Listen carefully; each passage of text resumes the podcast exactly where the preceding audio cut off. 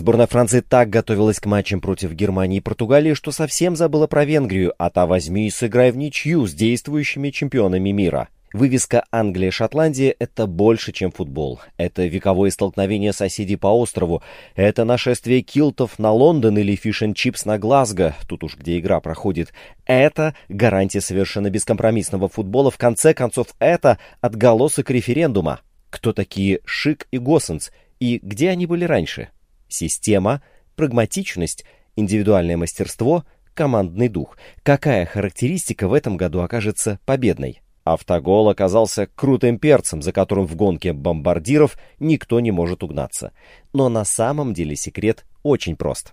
И чтобы все проходило веселее, со столкновением мнений и альтернативным взглядом на ситуацию, к нам прямо сейчас подключается спортивный журналист и футбольный эксперт Дмитрий Слотин.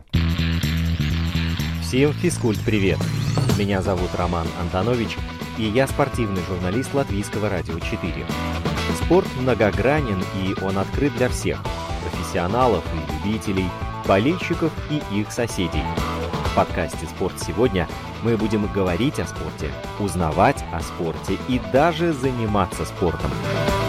Слушайте, подписывайтесь и делитесь. Эти действия, кстати, тоже считаются спортивной активностью.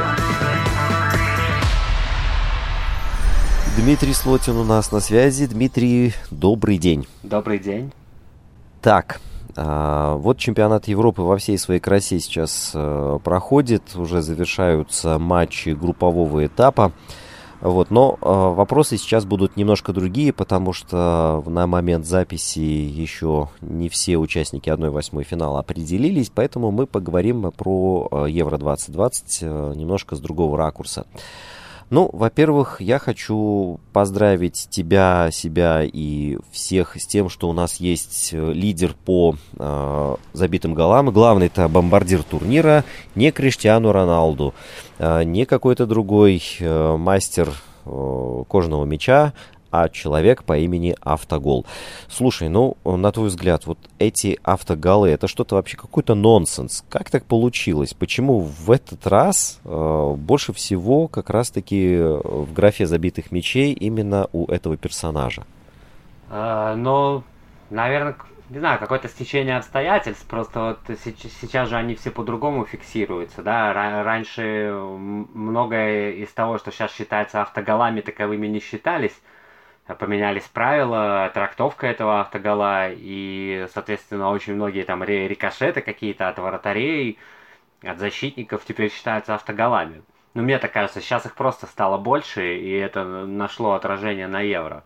Потому что э, там бывали чемпионаты мира и чемпионаты Европы, где не было ни одного автогола. При этом было множество голов, забитых с рикошетами, там, с отскоками, если раньше там, мяч попадал в штангу, в руку вратаря и закатывался в ворота, это, это еще там в 90-х не считалось автоголом. Автоголом прям считалась конкретная срезка, удар там по своим воротам, вот, и все такое прочее, прям вот конкретный автогол. А сейчас, э, в принципе, э, сложно даже определить, да, вот как автогол это или не автогол. То есть сейчас уже не такие просто прострел с краю и как э, Эскобар, срезал там свои ворота, да, а сейчас вот как-то попало в руку вратарю, там от спины отскочила гол. Раньше это не считалось, а сейчас считается. Я думаю, дело в этом. Как более такой, наверное, в более строгом подходе к автоголу. Вот, наверное, в этом.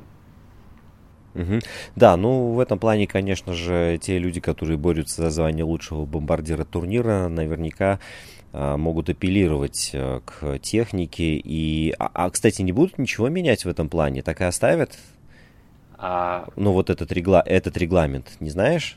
По трактовке автоголов ты имеешь в виду? Да, да, ну, да, да. Наверное, да, да, наверное, да, потому что, ну, мы знаем правила, как правила там обновляются у нас каждый год футбольные, да, есть специальная организация, которая этим занимается, а, но это такие косметические какие-то изменения, а вот серьезные какие-то решения, например, да, что считать автоголом, что не считать, они, ну, наверное, там раз в 5-7 лет принимаются. Поэтому, наверное, в ближайшее время не будут менять. Но вообще, конечно, да, бомбардиров обкрадывают, и обкрадывают, и обкрадывают на мой взгляд, не совсем справедливо. Ну, то есть мне эти трактовки вообще не все понятны, и мне кажется, там во многих случаях можно смело гол записывать. Но вот Особенно почему-то вратарям достается, да? Раньше автогол вратаря это вообще была редкость. Ну, то есть, там как-то есть человек прям по своим воротам ударит или с мячом в ворота завалится, как Филимонов. Ну, вот автогол. А сейчас там любой какой-то не тот отскок от спины, от руки, автогол. И поэтому на вратарей очень много автоголов стало записываться. То есть им иные вратари там по 5 за сезон себе заколачивают. Можно в бомбардиры уже идти. Ну вот, наверное, так оно и будет. Да, ну, Войцех Щенсный, главное, что выполнил свою задачу минимум, э, отличился. Э, у него, мне кажется, там в каждом турнире есть какой-то э, своя задача, свой квест нужно пройти. Один раз удалиться, другой раз вот самому себе забить, третий раз еще что-то.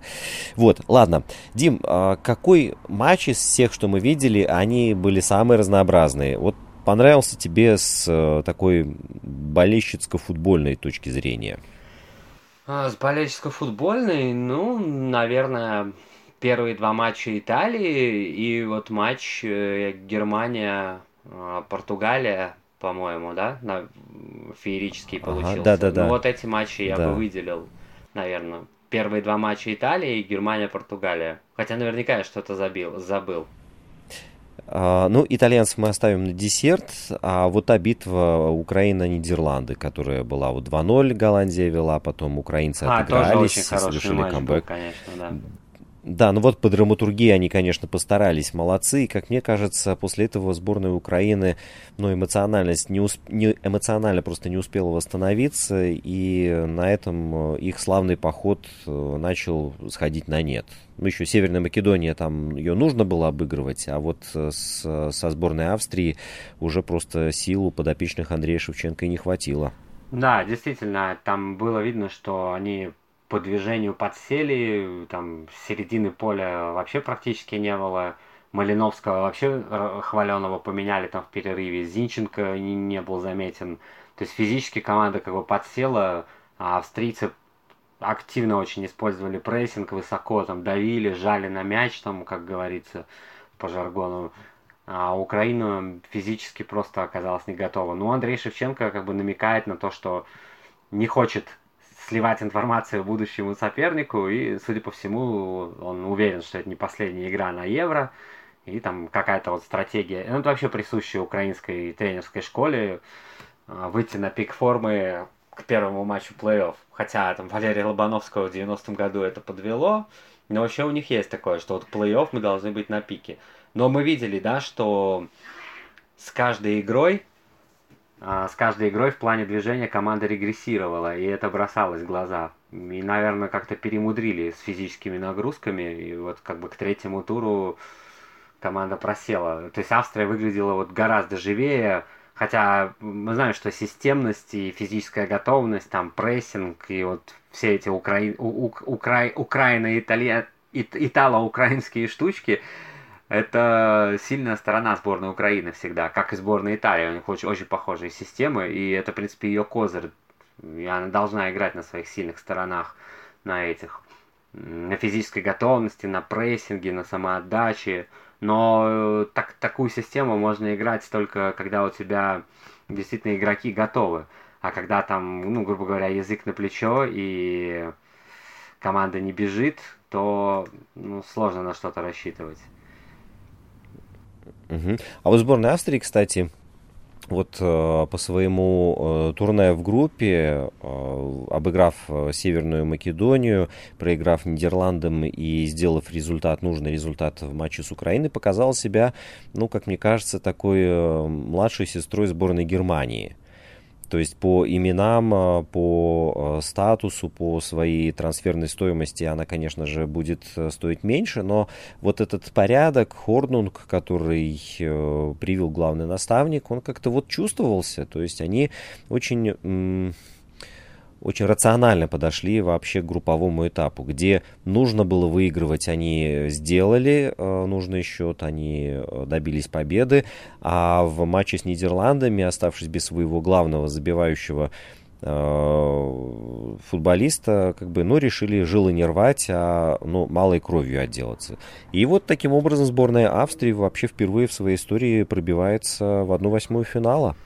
Да, если вот действительно бросало глаза, что у сборной Украины вот, как бы банально нет сил, там какой-то дыхалки, то Австрия просто приятно удивила именно своей физикой. И, конечно, в команде есть действительно звезды, так есть э, Давид Алаба, да, новобранец мадридского Реала, есть Забицер, который очень хорошо смотрится в Лиге Чемпионов последние два года, забивает красивые голы. Есть про- просто добротные ребята, там Бамгар Линтнер, э, Лайнер, да, э, Арнаутович, который уже как бы в китайской командировке, но мы видим, что у нас вот ребята из Азии, Томас Вермалин и, например, Арнаутович, они еще рановато, может, собрались в Азию. И действительно, еще не зря в сборную вызываются э, и бельгийцы, и, вот, и австриец. Поэтому много ребят в Бундеслиге, там тот же Григорич. Ну, вообще команда у сборной Австрии, как и у сборной Бельгии, были вообще там мертвые сезоны такие, даже не, не сезоны, а мертвые декады. Помнишь, какой провал был там провис у сборной Бельгии, пока вот это поколение не появилось? И у сборной Австрии тоже. Как бы, например, у сборной Шотландии и там у сборной Ирландии это длится последние 20 лет, а Австрия, ну вот когда сошли там Тони Польстер, Андреас Херцог, там Шоп, э, и вратарь Седовласый, по фамилии Конрад, по-моему. Э, вот это, у них был Штурм Грац, который играл в Лиге Чемпионов, там сборная Австрии играла на чемпионате мира 98 -го года.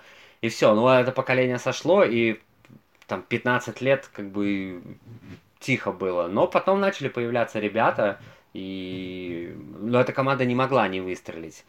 Ну, то есть, так, так, так или иначе, хотя бы там вот задачу по выходу из группы, ну, она должна была решить, потому что, ну, действительно, талантливое поколение, хорошая сборная. Угу. Так, вот э, матч, от которого мы э, отклонились в сторону, но возвращаемся. Германия-Португалия. Но посмотрим на него через э, призму матча с Францией. Да? Что было с немцами в первой игре и что потом случилось во втором поединке? Почему французам проиграли-то? Ну, первый матч, тем более пер, пер, первый матч на таком турнире с таким соперником, может какая-то нервозность, какая-то там невнятность присутствовала. Поэтому здесь вообще вот, э, когда встречаются эти команды, там Португалия, Франция, Германия, там игра на три результата, да, и все что угодно может произойти. Ну вот случился там автогол Хумельса, и 1-0 же, да, закон... так и закончили тот матч, да? Да, на- настоя... настоящий автогол, да, настоящий автогол, не, не абы какой, да. Да, ну то есть там и сборная Франции пока тоже, да, так не, не особо там, на, на, наверное, впечатляет, не, не так она выглядит, как мы, наверное, ожидали. И сборная Германии тоже, вот первый матч ушел у нее, наверное, на раскачку, и серьезный соперник, непростой старт – Помню, что у немцев были проблемы, да, и на чемпионате мира последнем, да, из группы не вышла команда. И как-то, может, еще вот давление какое-то, потом вот эта серия, серия без побед длительная, какие-то неудачи там в Лиге наций. Ну, то есть команда, в принципе, находится в кризисе. Так, ну, если мы берем отрезок там последние два года, то это скорее кризис, чем какая-то там хорошая серия. И поэтому как-то, может быть, это все давлело на них, и сложно им, наверное, было играть как бы в, ну, в доминирование со сборной Франции, играть первым номером, поэтому пришлось как-то подстраиваться. Ну, сложно играть с Францией первым номером, ну, один гол все решил. Вот. А со сборной Португалии, конечно, да, Португалия у нас тоже как бы за голом в карман не полезет имея в составе Криштиану, Бернарда, Сил, Бернарда Силу, Жото и так далее. То есть команда, казалось бы, должна быть так, ну, заточена на атаку, забивать много, но вот как-то с голами... Помнишь, прошлый чемпионат Европы, да, у сборной Португалии и чемпиона Европы три ничьих. Вот, три, да, три да, ничьих, и с третьего места она вышла, да, по-моему? Вот, с третьего места после трех ничьих. Ну, вообще фантастика. И чемпионами Европы стала. мне казалось бы, команда должна с такой атакой просто сумасшедшей. Хотя мы имеем, мы имеем да, в составе лучшего бомбардира чемпионата Италии и как бы, вообще легендарного снайпера. Мы имеем в составе одного из лучших игроков чемпионата Англии, Бернардо. У нас есть там э, Жота, который в Ливерпуле, в принципе, лучший был в группе атаки в этом сезоне. Затмил там и Салаха, и Мане, и Фермина. Ну, казалось бы, ну, ребята там ну, должны много забивать, и даже с такими соперниками. Мне Португалия представляла даже фаворитом этой группы, учитывая, что в защите еще есть э, Рубен Зеш, признанный лучшим игроком премьер-лиги этого сезона и лучшим защитником. Но вот сборная Германии в Мюнхене, да, по-моему, матч был. Вот, наверное, еще фактор своего поля. И, наверное, отступать уже некуда. Потеряли очки уже э, с прямым конкурентом. Тут второй прямой конкурент. И надо было выжимать из себя все. И, собственно, это получилось. Немцы очень приятно удивили. Играли, мне кажется, посмелее, как-то с большим акцентом на атаку. И вот это был, было, наверное, давление какое-то перед Францией, вот какая-то сумятица такая. Ну, потом все, поражение, и отступать некуда. И они поняли, что если они сейчас с Португалией начнут сжаться, то, ну, наверное, уже ни к чему хорошему это не приведет. И поэтому пришлось забивать, пришлось идти вперед, забивать, и у них это получилось. Причем, конечно, там с переменным успехом они проигрывали, потом опять два автогола в их пользу, да. Потом герой финала Лиги Чемпионов у нас Кай Хаверц, и, конечно, неподражаемый Робин Госсенс поставил точку ну, не совсем, ну, то, точку в немецких голах. Там Жота потом еще один мяч отыграл. Ну, очень э, такая смотрибельная игра была. Угу. Вот, кстати, фигу фигура, фигура э, Госсенса, откуда вылез-то молодой человек? Ведь до этого чемпионата Европы э, о нем так толком и не было слышно, а тут прям такая классная витрина в первых рядах. Да, это вообще у него очень интересная судьба. У него голландско-немецкая семья. Он родился в Германии, но один из родителей там голландец, а другой немец или немка, я вот точно не помню, но в общем у него двойное гражданство голландско-немецкое. Он э, начинал заниматься футболом в Германии, а потом еще там в юношестве, там, по-моему, лет 14 уже отправился в Голландию и, собственно, играл там большую часть карьеры он играл Витес, за Витес, да, он играл за Хераклис, и вот, по-моему, из Хераклиса он э, в семнадцатом году перешел в Аталанту. То есть проявился в чемпионате Нидерландов, и его как бы хотели рекрутировать в голландскую сборную, вроде как им интересовались, но там, не знаю, приглашали его на сборы, но до официального дебюта дело не дошло. И, собственно, человек вот просто из голландской лиги перешел в Аталанту, а Аталанта в 2017 году была там, ну, собственно, не та, которую мы знаем сейчас, еще не было никакой Лиги Чемпионов. Было там первое, четвертое место еще впереди, и команда только там набирала обороты. Это вообще была команда Лифт, которая вот моталась между высшим, э, между серией А и серией Б. И была, в принципе, там, ну, на уровне Пармы всегда, там, Бари, вот, может быть, Самбдо, ну, даже хуже, наверное, Самбдори. То есть он перешел в слабенькую итальянскую команду из чемпионата Голландии, а потом, собственно, и команда из слабенькой превратилась в элитную, и он из никому неизвестного игрока превратился э, в такую заметную силу сборной Германии. Но это левый полузащитник, слэш левый защитник, который играет по левой бровке и как бы, ну, в, в Аталанте он больше, мне кажется, отвечает за оборону, но мы увидели, что он умеет вообще все. Как вот Ю, Юрий Жирков в лучшие годы, у него одинаковая роль. Может играть по всей бровке, может с, уклон, может с уклоном в атаку, может с уклоном в оборону. Мы видели в Лиге Чемпионов, он очень хорошо смотрелся, и Гасперини ему доверяет в Аталанте, и Аталанту без него не мыслит. И, собственно, он важный очень член Аталанты и как важный, важный персонаж сборной Германии, как мы видим. Ну и еще последний вопрос про группу F. А, ну, наверняка догадываешься, о чем я хочу спросить. Сборная Венгрии, которую в этой группе рассматривали все как донора очков, возможность сделать результат, забить как можно больше мячей, она э, Францию огорчила так, ну и, собственно, своих болельщиков обрадовала так, просто ничейным результатом 1-1, что э, тут совсем все перемешалось в этой группе. И Португалия, и Германия, и Франция, и Венгрия. Что, что там-то случилось? Французы вообще приходили на эту игру или они прислали слабую тень самих себя? Да, ну вот у сбор, сборной Франции бывают какие-то такие турниры, когда с ней происходит э, что-то очень странное. Э, мы помним... Помутнение рассудка, да. Да, мы помним, э, например, они выиграли, да, чемпионат Европы, чемпионат мира домашний, потом чемпионат... 98 да, потом да. чемпионат Европы. И потом вот был там 2002 год, чемпионат мира, там поражение от Сенегала в первой же игре. Потом там еще какие-то там невнятные результаты, и команда не выходит из группы. Но сейчас как бы попахивает вот примерно тем же самым. Ну, хотя... Не, ну хотя не то, что попахивает, но это ничья с Венгрией, конечно, настораживает. Настораживает. Это обычно ни к чему хорошему не ведет. Хотя есть победа над немцами, а потом, ну вот сборная Венгрии, она и к...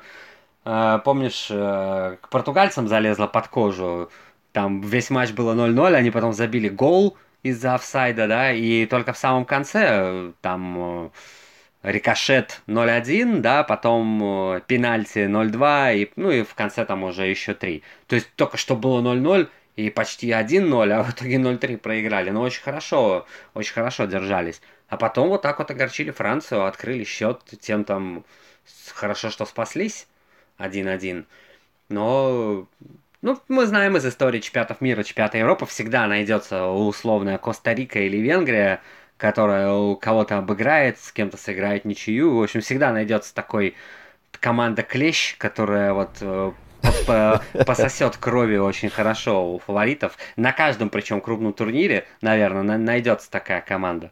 Помнишь, вот Евро 96, где была там супергруппа э, Германия, Италия, Чехия, Россия.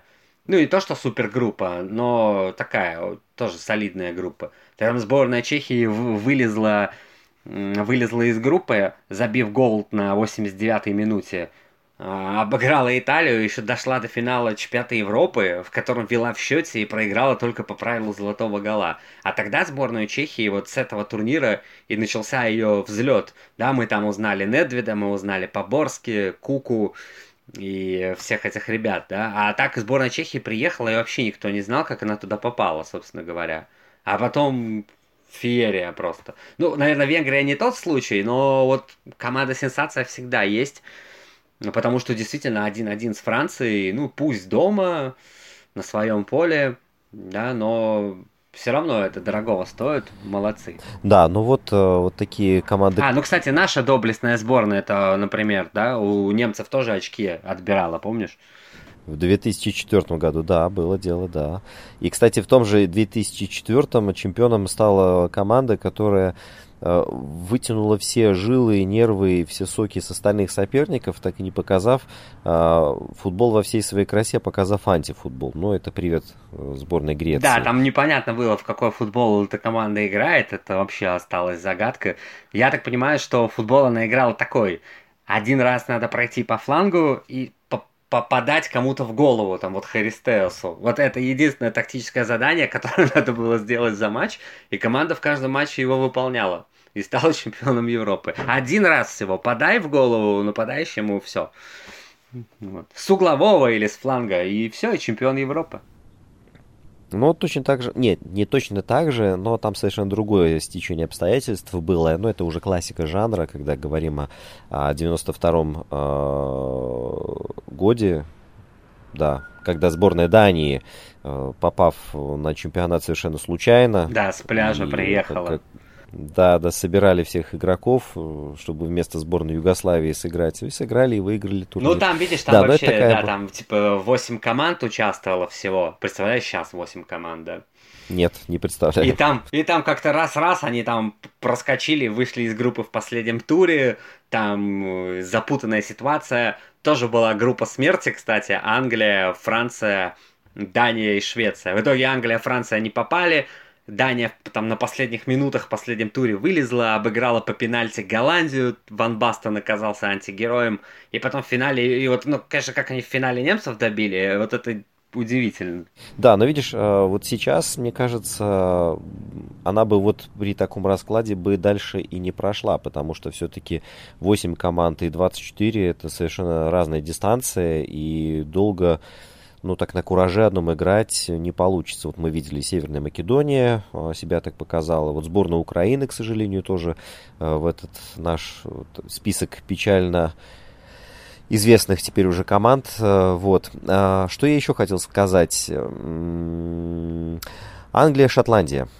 Вот этот поединок, он стоит вообще особняком на всем этом турнире. Э, тут, тут просто исключение на исключение исключением погоняет. Ну, начнем с того, что э, две команды, представляющие одно государство, ну ладно, это уже мы как бы привыкли, там еще и Уэльс есть, и Северная Ирландия, окей. Вот, но а, то, что о, одна команда исполняет, о, как полагается, гимн, да, God Save the Queen, а другая исполняет свою песню, вот. Э, потом, за кого болела королева, тоже вопрос большой. Но самое интересное, а, эта битва была Э, одной из таких принципиально зрелищных, э, где вот абсолютно все футбольные хитрости отошли на задний план. Это был такой полуфутбол, полурегби, я бы даже сказал. И выходили шотландцы против англичан, ну, вот костьми лечь, но сделать самый лучший результат, который только можно сделать. И теперь можно следующие 20 лет даже в футбол не играть. Главное, что сейчас Англия не взяла 3 очка в этом поединке. И должен сказать, что игра это действительно получилась такая э, невероятно э, азартная, и там не было как мне кажется, даже ни одного момента, когда команды начали тачку возить по полю. То есть они все время были в движении, то у одних ворот, то у других. И э, вот это постоянное, э, постоянное движение, постоянное вырабатывание энергии на газоне, оно никого, точно никого оставить равнодушным э, не должно было, что, собственно, и произошло. Такие 0-0, которые по ощущениям, ну, где-то 3-3 как минимум. Э, ну да, это дерби, дерби, которое... Старой фирмой, да. Для Шотландии это вот как Лацио Рома можно вспомнить. То есть Лацио может закончить на 15 месте в серии А, но обыграйте Рому, пожалуйста, да. И здесь то же самое. Мы знаем давнее соперничество этих сборных. А, Евро 96, помнишь? Я вот только не помню, на каком стадионе там играли. Может быть, тоже на Уэмбли, когда Гаскоин забил сумасшедший гол. Там тоже матч был шикарный. 2-0 тогда Англия выиграла. Потом у этих команд, я помню, был, по-моему, стыковые матчи за выход то ли на чемпионат мира, то ли на Евро. И там Шотландия выиграла первую игру там, с минимальным перевесом, ну, по-моему, в нулевых уже. И Англия в ответной встрече ее разгромила. И тогда тоже был огромный ажиотаж. Эти команды встречаются как-то редко, но вот будь то какие-то отборочные или там раз там нам в 25 лет подарят в финальной стадии их игру, это всегда такая бойня э, в хорошем смысле. А и болельщикам команд то и, то и дело приходилось хвататься за сердце, и да, ну, там англичане владели мячом, но мне показалось, что шотландцы даже острее атаковали. Там, помнишь, там ну, да, да, да. удар Дайкса был, когда Рис Джеймс с ленточки вынес. Э, а в конце там уже в штрафной шотландцев там куча мала была. И Билли Гилмор там очень хорошо сыграл у шотландцев, прям игроком матча стал. То есть, действительно, шотландцы, невзирая на какие-то регалии, там, имена и фамилии, дали бой. А Билли Гилмор у нас как раз из Челси, по-моему. Ну, то есть очень хороший. Да, из Челси. Очень хороший э, полузащитник, перспективный, хорошее впечатление оставил.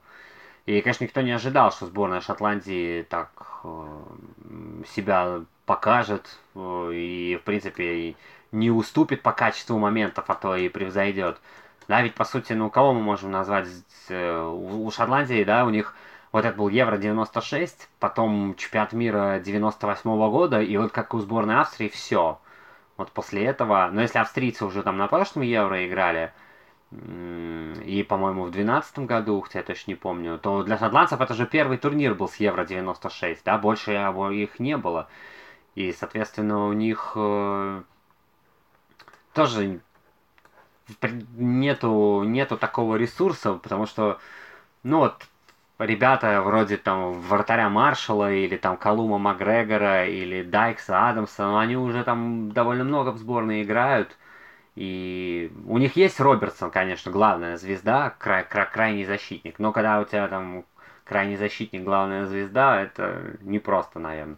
Есть Мактомины вот из Манчестер Юнайтед. Но в целом команда там и ну, такая по именам крепкий, а то и не крепкий, а про просто середняк. Но вот здесь они как бы... Никто не смотрел на имена, на регалии. Они не боялись, шли вперед, атаковали, бились, как ненормальные, там, в хорошем смысле слова.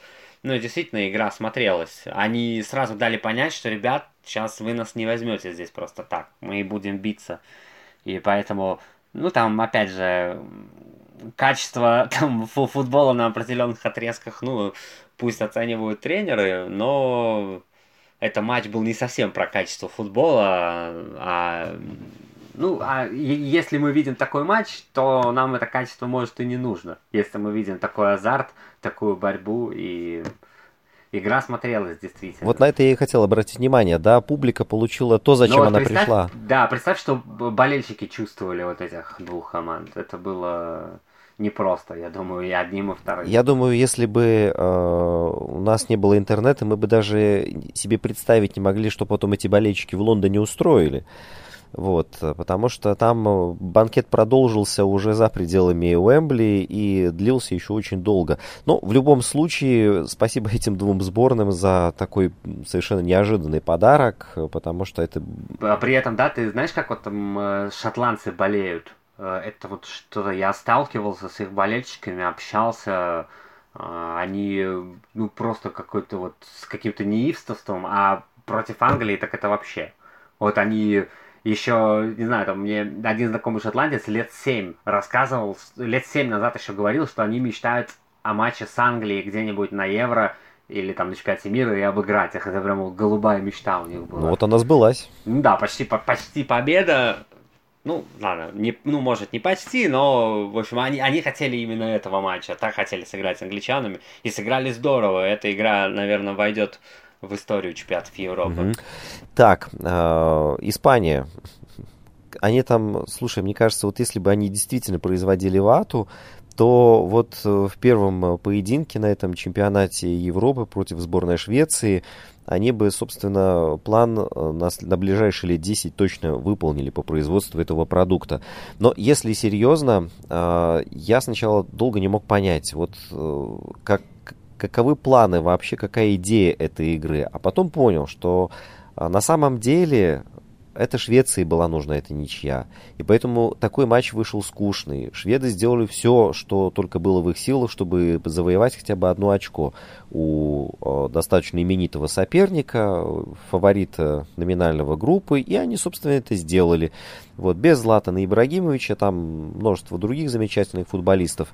Вот, и сборная Швеции, выполнив задачу минимум на этот поединок э, спокойно продолжила дальше участие на чемпионате Европы. А вот сборная Испании, э, во-первых, удостоилась вполне обоснованной критики, а уже в следующем поединке против команды, так напомни, испанцы играли против...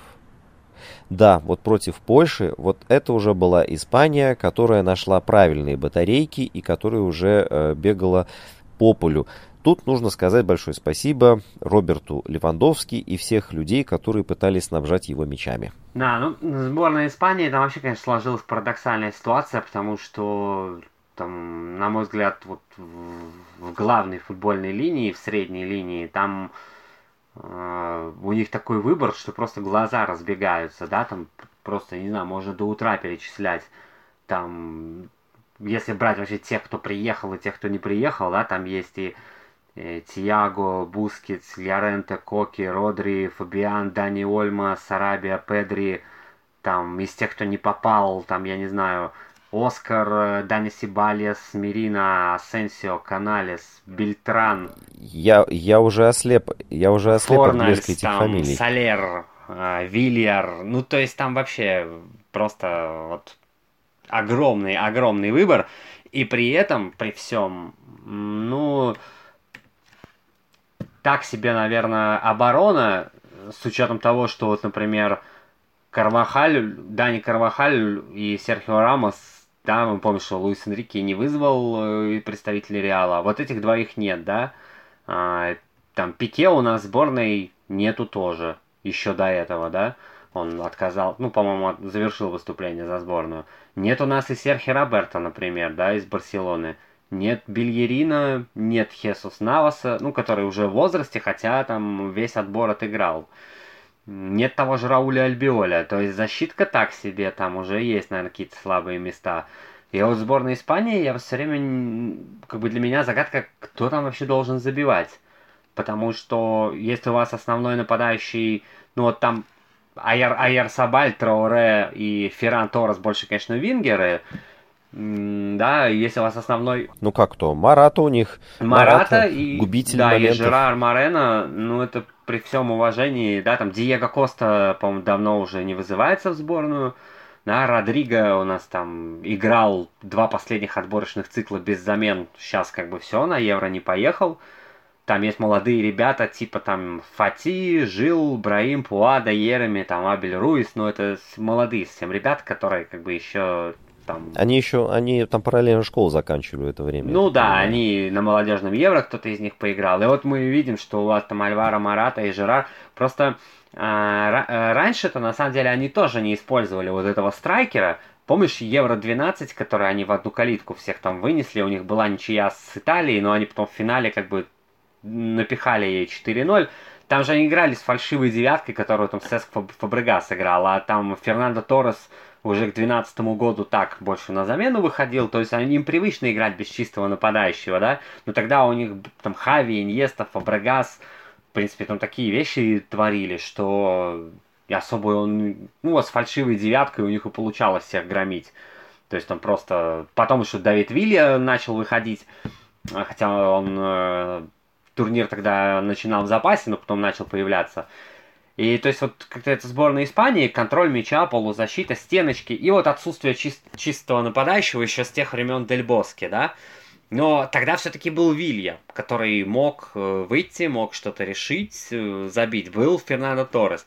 А сейчас, ну, у вас уже, наверное, скажем, и не Иньеста с Хави, а уже ребята, ну, наверное, чуть попроще. Тиаго, Тиаго там работоспособный, Коки работоспособный, Родри хороший опорник, Дани Ольма, ну, играл еще недавно в Динамо Загребе, Пабло Сарабия ну, уже в возрасте и не на ведущих ролях Пари Сен-Жермен, Педри всего 18, да, там Фабиан Руис, ну, тоже игрок Наполи, который, ну, добротный, но не более того да, Бускет с коронавирусом, ну и что у нас еще там, Маркос Льяренте, тоже добротный Только... игрок, но...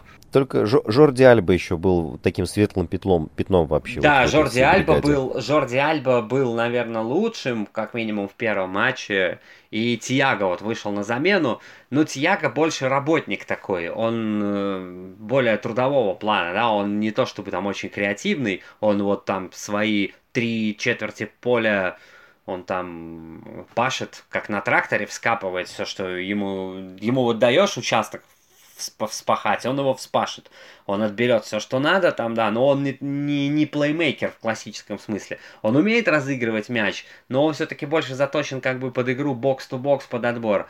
Да, а вот плеймейкер, то есть, если у вас нет страйкера, у вас должны быть плеймейкеры топового уровня. А мы сейчас видим, что и как бы и плеймейкеров нет, но ни Дани Ольмо и Педри как бы не тянут. Коки тоже не особо там, да, он больше там и к флангу тяготеет, и Маркос Льоренте не плеймейкер. Родри с Бускетсом это два опорника, ну пусть Бускетса нет. И Сарабия, Педри, ну тоже А, у тех были вот Хави и Иньеста, да, и Бускетс сзади их страх, страховал, и был Фабрегас, и как-то можно было справиться без нападающего. А тут они привезли команду, получается, без ярко выраженного плеймейкера и с нападающими, ну, если у, вас Марата и Жерар Морено, типа, главная ударная сила, ну, я сомневаюсь, что это как бы ехать с такими нападающими в качестве главных и претендовать на золото евро – ну, мне кажется, это немного самонадеянно и где-то наивно. Потому что Подожди, но... мы да. видели Марату, да, что как он пользуется своими моментами. Ну как, вот так и пользуется, да, один из десяти забивает. Слушай, но получается, что Луис Энрике тогда, э, ну это вообще не похоже на него. Ему тогда, что ли, заплатили э, шведы или кто там еще в группе у них играет, чтобы он привез такой состав? Ну, Лу Луис Энрике, на мой взгляд, знаешь, там же была вот эта еще история, когда его... Ну да, да, да, да, да, что Морено вывел, а Луис Энрике вот э, Причем же он же есть, был вот же Энрике потом, да, он поставил как бы вместо себя Морено. И потом должен был вроде как вернуться, а потом вроде уже и не собирался вернуться, но потом все равно сказал, я буду. И вот произошла эта какая-то история, и не знаю, я, я не понимаю, честно говоря, что он там пытается выдумать. Да, но с другой стороны, с другой стороны, при всем этом там огромном выборе, э, типа, ну вот кого нету, ну да, нету ребят из Реала, да, хотя, например, вот Иска вообще давным-давно не приглашается, там тот же Лукас Васкис о нем забыли, а Сенсио там где-то зачехлен. Ну, можно было взять Каналиса, можно было взять Дани Сибалиса, вот Оскара можно было взять, например. А, а в атаке, ну только по большому счету, кто у нас там? Там парень из Атлетика Бильбао, Иньяки Вильямс, в принципе, хороший. Из Реал Созидада был э, парень, э, тоже очень перспективный, но уже такой, уже возраст, только как же его звали, э, не помню, но не суть. И вот Родриго, который был основным нападающим несколько лет, а сейчас он, он попал в предварительную заявку, но не попал на евро. Вот. И, собственно, на Родриго уже не ставят, значит, ставят на Марату и на, э, на Жерара Морена. Жерар Морено много забивает в Испании. Он хорошо играет за Вильяреал. А, ну, ему 29, Марате 28. И, как бы, как сказать, ну, наверное, на роль первой скрипки такой сборной все же он не тянет. Э, как, собственно, не тянет и Марата. Поэтому они... Ну вот ты понял, вот э, во что, во что они играли, особенно со Швецией? Я, честно говоря, как-то... Я тоже нет. Ну, разве что они хотели попасть в книгу рекордов Гиннесов по, по количеству передач, но э, смотри... Вот особенно этих, да, с краю на край, да, там каких-то да, да, не да, очень да. понятно. Но видишь, и... Э, видишь, Йоренте не тот, да, Торрес тоже не тот да, в прямом и в переносном смысле. Вот и вся сборная Испании. Да, это да. не тот Торрес, да, не да, тот да, Лиоренто, вот получается. Да. Ладно, бог с ними.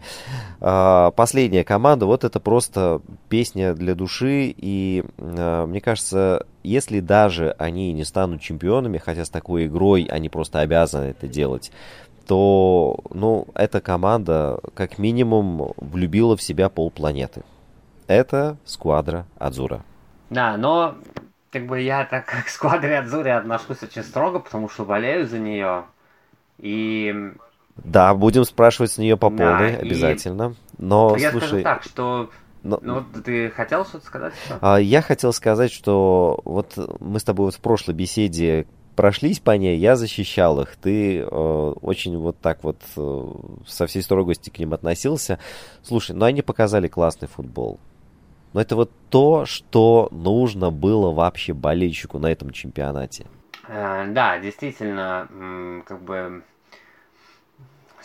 по этим трем матчам а, особых нареканий нет. Но не забывай, что у них э, не было ни одного гранда в соперниках. Да, да, да, И да. Если да, бы да. вот их э, подсунуть вот в эту группку, где Португалия, Франция, Германия, ну я бы посмотрел, что бы там произошло.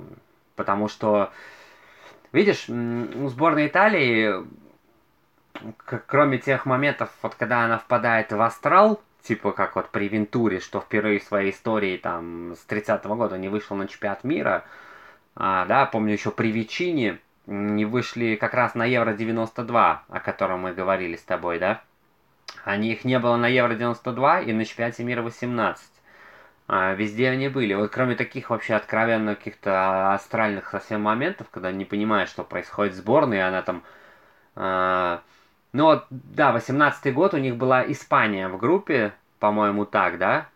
А, вот этот вот отбор. Они, собственно, проиграли, потеряли там очки с испанцами, заняли второе место. Если бы это был Евро, они бы вышли две команды это точно бы вышли, да. А на мир выходила одна, вторая играла стыковые, и они умудрились проиграть Швеции. Хотя, в принципе, по именам, ну, костяк был тот же. Костяк был тот же. И, конечно, э, когда у сборной Италии идет хорошо все, там, то она не раз играла в отборе и со Швейцарией, и с Турцией, и с Уэльсом, и их обыгрывала спокойно. Вообще вот у, сборной Италии, например, вот да, в, в квалификации мы помним, она ее при, прошла прекрасно. Сейчас счетом 31-0 после 10, после 10 матчей, да. То есть а, выиграно 10 матчей и 31-0 общий счет. И как бы меня это совершенно не удивило. Просто вот если эта команда, она не опускается ниже своего уровня, то такие команды вот это всегда 2-0, 1-0, 3-0, там 2-0, 1-0, 3-0. Ну, классика там со Швейцарией, с Уэльсом, даже можно просто порыться, там вспомнить какие-то предыдущие года, вот встречи с этими же соперниками, победы с похожим счетом. То есть это все как бы совершенно не в новинку. Но другое дело, что у нас выиграла моя любимая Италия? Чемпионат мира 82 года э, и чемпионат мира 2006 года. Э, чемпионат Европы были еще финалы, чемпионат Европы выигран вообще один раз в 68 году. И то есть было много турниров, на которых сборная Италии показывала неплохую игру, в том числе на групповом этапе.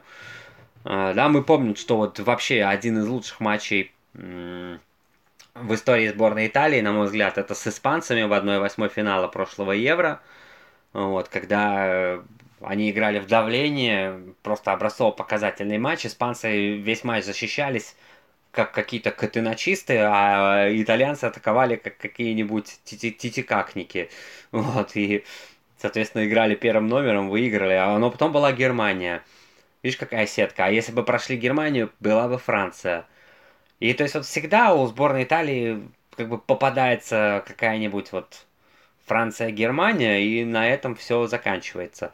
Но другое дело, что многие турниры Италия проходила, конечно, и со скрипом на моей памяти. Как-то вот со скрипом, со скрипом, и потом вот как-то так бесславно, например, там Евро 2008 такой там блеклый получился, там вылезли из группы, но проиграли Испании по пенальти. Чемпионат мира 98, ну вроде шуст... начали с ничьей там с Чили, потом так э, шустренько кого-то пообыгрывали, но опять до Франции, да, там по пенальти очень много проигрывали. На Евро 2012 нарвались на Испанию. Ну, то есть это к тому говорю, что пока, на мой взгляд, рано делать какие-то выводы. И как-то... Вот даже на прошлом Евро они стартовали с матча с Бельгией. Бельгия считалась фаворитом. Но вот Италия Конте там образцово-показательно а, просто провела тоже тот матч. И вот получается на том чемпионате Европы они вылетели в четвертьфинале, проиграв немцам по пенальти. При этом они обыграли Бельгию без шансов там и обыграли Испанию без шансов. 2-0, по-моему, и 2-0. И выдали шикарный э, футбол с топовыми соперниками. Сейчас топовых соперников не было. И мне кажется, как бы здесь гордиться совершенно нечем пока, потому что Италия на своем обычном уровне, э, не опускаясь ниже, в нормальной форме, должна эти команды вот так вот обыгрывать 2-0 и не замечать. То есть ничего сверхъестественного не происходит если бы они обыграли Францию и там Испанию в группе, или там Германию, Португалию, я бы присоединился бы к хору восхищенных и восхищался бы больше всех. Но пока они просто берут свое. И посмотрим, что будет в плей-офф. Но как они это делают? Ты понимаешь, вот возьмем мы условную какую-нибудь э, Испанию, да, и поставим на место итальянцев. Вот как бы они обыгрывали, например, э, ту же самую Турцию, да? Ну да, вот здесь спасает вот эта система. Вот эта система, мы с тобой говорили, что Италия самая системная команда. У Испании этой системы нет вообще. Вот мы с тобой оба не поняли, что они пытаются сделать. Передачи с края на край, там то потом короткие, потом еще какой-то хаос. Кто-то один затаскивает штрафную, потом через короткий пас, потом через длинный. Как-то не очень, ну какой-то как, какой-то вот, не знаю, я не великий тактик, но мне казались эти действия у испанцев хаотичные какие-то там. Пошли спасать э, Россию, ну, перечеркнуто спасать Испанию в одиночку и так далее. Италия за счет системы, она такие матчи щелкает как орешки. Вот такие команды за счет системы, э, вот они действительно, и ну, что интересно, они уже при Конте научились контролировать мяч, а, причем при Вентуре они тоже контролировали мяч. Но вот им досталась тогда Испания, и это несчастный случай со шведами. Но при, при Манчине умение играть в контроль а, и очень строго при этом в середине. То есть там не, ну, они стараются не дарить мяч соперникам, не оставлять им вот этих подарков, чтобы не было разрывов между зонами стараются вот максимально хорошо, максимально оперативно страховать, чтобы все там нужные квадратики обеспечивать. Вот ты заметил, какое у них территориальное преимущество, да? Их как будто больше на три. На каждом участке поля их вот на три больше. И вот они стараются в каждом квадрате прессинговать, в каждый квадрат врываться и каким-то образом обеспечивать там численное преимущество да, не сказать, что там какая-то у кого-то супер техника, да, кто там блистает индивидуальным мастерством, кто-то делает какие-то супер передачи или там что-то такое, да, то есть команда и игроки, да, ну, Чиро и Мобили это как бы не Лионель Месси, а Барелла это не Иньеста, да, и Верати это не Хави, но при этом команда вот как будто э, как будто ее игрок умножается на 3 на каждом участке поля. И вот за счет этого, создавая вот этот численный перевес, э, страховка в зонах, и каждая зона, вот откуда потенциально может пойти атака, там все, все перекрывается. Может быть, где-то это не слишком технично по-итальянски, но в отборе-то и это не нужно. Да, и мяч из, из обороны в атаку, вот тоже заметил, как они, раз, два, все, поехали. То есть там, казалось бы, ну сейчас обрежутся, сейчас обрежутся. И вот одна, две, три передачи вышли, одна, две, три передачи вышли. Хоп, сразу, сразу уже там на линии штрафной атака идет. При этом, а, опять-таки, это все вот эта система, потому что индивидуального мастерства, да, ну нет таких э, у Италии индивидуально сильных игроков, как у Германии, Франции и, и, Португалии. и Португалии. Ну, при всем уважении нет. А вот система, ну, отточена просто идеально. Вот. Смотри, смотри, ну систему, значит, оттачивали, потому что нет э, игроков такого калибра, как Криштиану Роналду, это раз. А, во-вторых, э, а если бы был такой игрок, а не стал ли бы он якорем для Италии? Да, вот может быть, как, знаешь, когда-то Роберто Баджо мешал э, разным тренерам, э, начал мешать Ариго Саки, потом он мешал э, Мальдини старшему, э, потому что да, по, по сути, не было же у Италии такого прям то звездного плеймейкера, как Баджо. Были еще Тоти и Дель Пьеро, но они потом больше стали такими форвардами, а Баджо такой, знаешь, э, десятка такая классическая. Не, девя... не девятый номер, не одиннадцатый, десятка. И вот он также и мешал. Мешал вот этим своим креативом всем, и поэтому он как-то не вписывался. Его можно было бы вписать. И вот здесь вот то же самое, да. При этом и Мобили, Инсинье, Барелла это там хорошие крепкие игроки, но они не играют, да, у нас там в полуфинале Лиги Чемпионов и, по-моему, даже в четвертьфинале. У нас вот на финальных стадиях всех топовых матчей мы видим Верати только, да, с Пари Сен-Жермен. Остальных итальянцев мы там не видим. И по... Ну, потому что они в Парис, в ПСЖ не играют, да, мы их и не да. видим. И действительно, команда производит, да, очень хорошее впечатление. И это тоже все-таки о многом говорит, что свои очки они берут. Они вот как Франция их не раздаривают, да, как Испания не раздаривают. Вот где они считаются фаворитами, там они берут.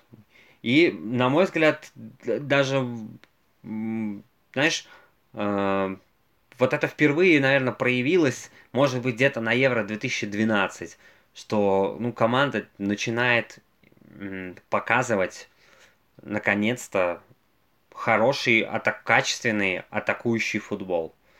Вот, если так сформулировать. А бороться за каждый квадрат, а насыщать поле так, что кажется, что игроков больше, чем их есть на самом деле, это же ведь требует огромного количества физической силы. Вот насколько они натренированы и вот как их грамотно Манчини подвел к пику формы, вот именно на этом турнире, да, что они сейчас каждый э, работает четко, слаженно и без боев. Это тоже мастерство? Да, конечно. И э, за, вот ты заметил, как э, соперникам из-под итальянского прессинга тяжело выходить?